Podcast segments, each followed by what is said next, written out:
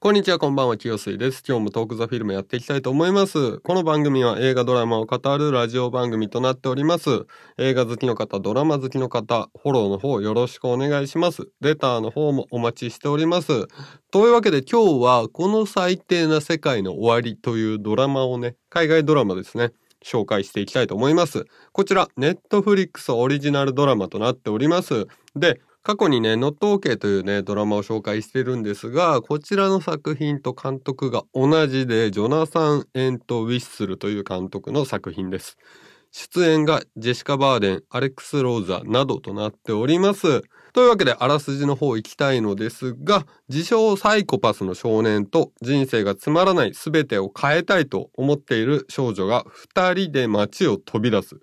ノープランで飛び出したはいいものの、その道は山あり谷ありになります。原作が漫画でこれありまして、で、ブラックコメディですね、ジャンルは。まあそんな感じのあらすじになっております。はい。というわけでね、これね、ノット OK とね、同じ監督なので、もう空気感それです。で、ノット OK より前に出したのが、この最低な世界の終わりで、まあ、ノットオーケー出た時に、この最低な世界の終わりの監督が新しいの出したよっていうので話題になったみたいです。なので、まあ、ノットオーケー好きな方、えーこの最低な世界の終わり好きな方は両方見ても楽しめると思います。でね、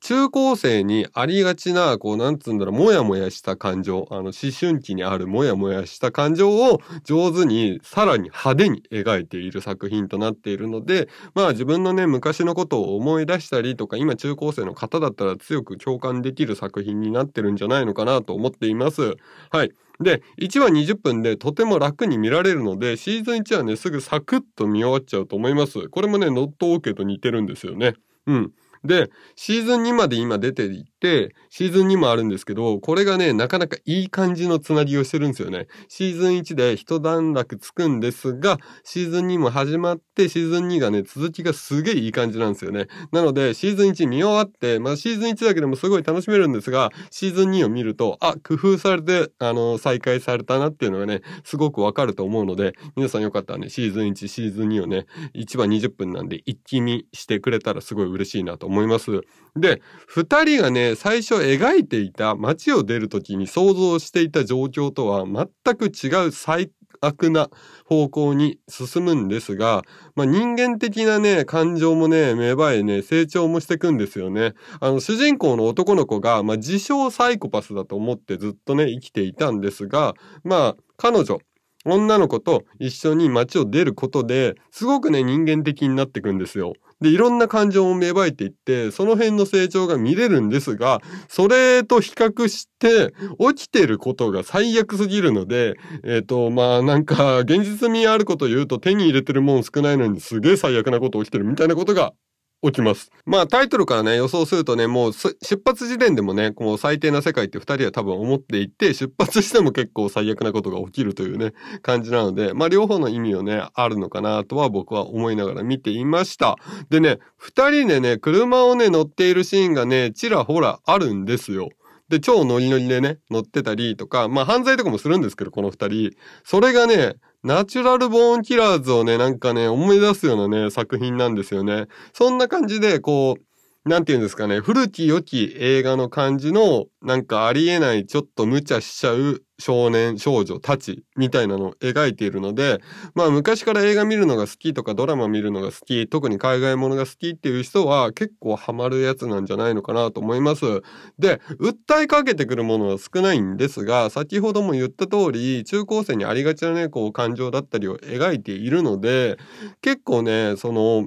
共感する部分は多いです。はい。すごくね、こう考えたりとか考え込むっていう作品ではないのですが、こう出してしたものに対して受け手が、ああ、なんかあったよな、こういう時って。まあ20代、30代の方でしたら、まああったな、こういう瞬間とかこういう感情の時っていうのがすごく共感できるものになっているんですが、派手に描いているので現実味はないです。はい。で、なんかね、その何者かになろうとかいうものでもないんですけど、こう自分がね、どうやって生きていくのか、どういうふうにある状態にいるのかっていうのが、こう迷ってもうどうしようもなくなっている。でも今の環境は嫌だ。というね2人がねよく描かれていたので、まあ、この辺がね共感を誘っている作品になってるんじゃないのかなと思います。